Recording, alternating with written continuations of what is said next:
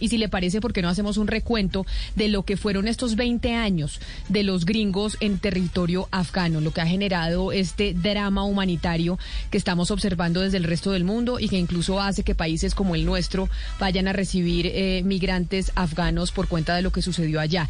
Si, si, usted recordemos para que hagamos memoria que el 7 de octubre del 2001, solo unos días después de los atentados a las Torres Gemelas en Nueva York, el presidente George W. Bush anunciaba así el inicio de la guerra en Afganistán.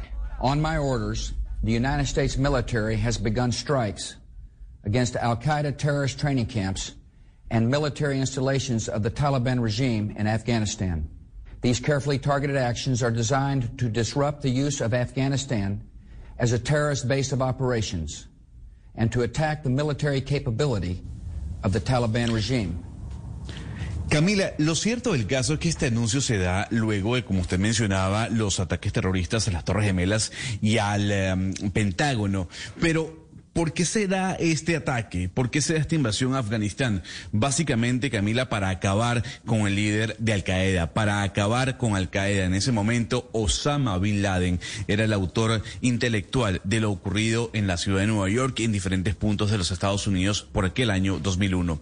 Llegó el presidente Barack Obama eh, y su misión eh, dentro de su gestión, dentro de su gobierno, era dar de baja al señor Osama Bin Laden, que fue básicamente uno de los puntos por los cuales el señor George Bush anunciaba en aquel entonces, como usted lo decía, en el 2001, la invasión a Afganistán. Escuchemos cómo el primero de mayo del 2011, 10 años después de que Estados Unidos comenzara la invasión a Afganistán, Barack Obama daba la noticia de que los Estados Unidos había dado de baja al señor Osama Bin Laden. I can report to the American people and to the world that the United States has conducted an operation that killed Osama bin Laden, the leader of Al Qaeda, and a terrorist who's responsible for the murder of thousands of innocent men, women, and children. ¿Cómo no recordar esa noticia pues tan importante? Y esa noticia tan importante, eh, Camila y Gonzalo, básicamente, pues indicó el retiro de las tropas estadounidenses de Afganistán. Las bases de Al Qaeda, pues ya estaban eh, fracturadas, estaban bastante débiles y pues el movimiento talibán parecía cada vez más debilitado. Hay que entender que pues ya había pasado, como usted dijo, 10 o 11 años después del anuncio de Bush. Pero oiga y escuche usted cómo Obama anunciaba la firma para el retiro de tropas en Afganistán, dándole importancia pues a que el país asiático tenía que ser el responsable de su propia seguridad. Today, I signed a historic agreement between the United States and Afghanistan that defines a new kind of relationship between our countries.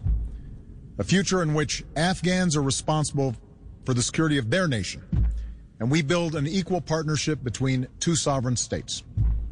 A future in which war ends and a new chapter begins.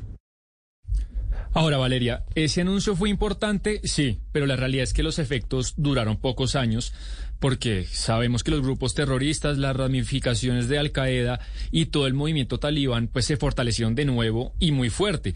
Y esto que escucharemos, este siguiente audio, pues es una declaración de Obama en la que dice o decía que Estados Unidos ya no se iba a encargar del cuidado de las zonas rurales del país, que ya la seguridad pues tenía que estar, no como se tenían que encargar los propios afganos de su seguridad, pero lo que sí él no iba a permitir bajo ninguna circunstancia era que se crearan planes terroristas para atentar a los ciudadanos norteamericanos dentro de territorio afgano.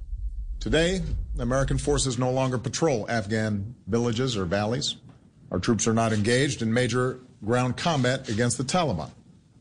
Those missions now belong to Afghans who are fully responsible for securing their country. But Ahí estaba entonces hablando Barack Obama de lo que decía usted, Sebastián. Oiga, Gonzalo, ¿sabe qué documental me empecé a ver este fin de semana y se lo recomiendo? Valeria, a usted le va a encantar si no se lo ha visto.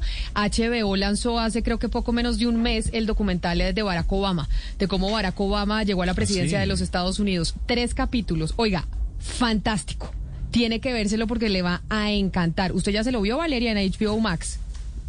Yo no me lo he visto, pero tenían esa canción de Eminem que me fascina. ¿La pusieron o no? Es que él habla mucho de esa canción en el libro. Pero, a ver, pero es que lo que... Antes de los debates.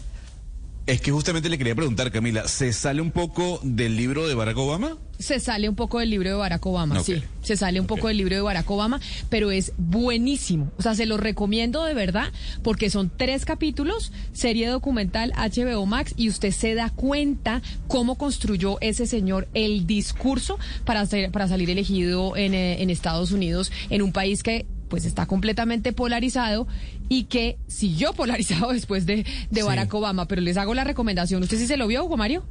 No, no, ese no lo he visto, Camila, pero ahí en Netflix desde ese, hace ya algún tiempo otro documental que es, es Obama el año final. No, no, no, no, no. Pero este es desde cómo este señor, o sea, dónde nació, quién es su papá, quién es su mamá, quién es su abuela, cómo terminó llegando a Harvard, cómo se fue para Columbia, cómo eh, contra quién se tuvo que enfrentar. Es un documental fantástico.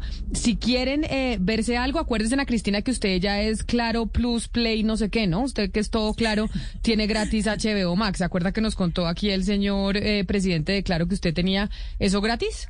Sí, claro, lo tenemos que buscar. Véanselo porque es gran documental. Tres capítulos. Buenísimo. Pero ahora sí sigamos con este recuento de lo que pasó con Estados Unidos en, eh, en Afganistán, porque ahí estábamos escuchando a Barack Obama que mantuvo las tropas norteamericanas en territorio afgano. Pero después de eso fue cuando ganó el señor Donald Trump, quien como comandante en jefe de las fuerzas militares en los Estados Unidos y después de años de negociación, pues llegó a un acuerdo inédito con los talibán. Trump, nadie nunca se imaginó que iba a llegar a un acuerdo con los talibán y ahí se comprometió a que Estados Unidos se retiraría de Afganistán. Y precisamente así, recordemos cómo lo anunciaba Trump en ese momento, el acuerdo y cómo se retirarían las tropas de territorio afgano. All of those incredible people that have worked for so long on our endless war in Afghanistan, 19 years, going on 20 years. And there hasn't been a moment like this. We've had very successful negotiations. We think they'll be successful in the end. The other side's tired of war. Everybody's tired of war. That's been a particularly long and gruesome one. And I want to congratulate President Ghani and the people of Afghanistan.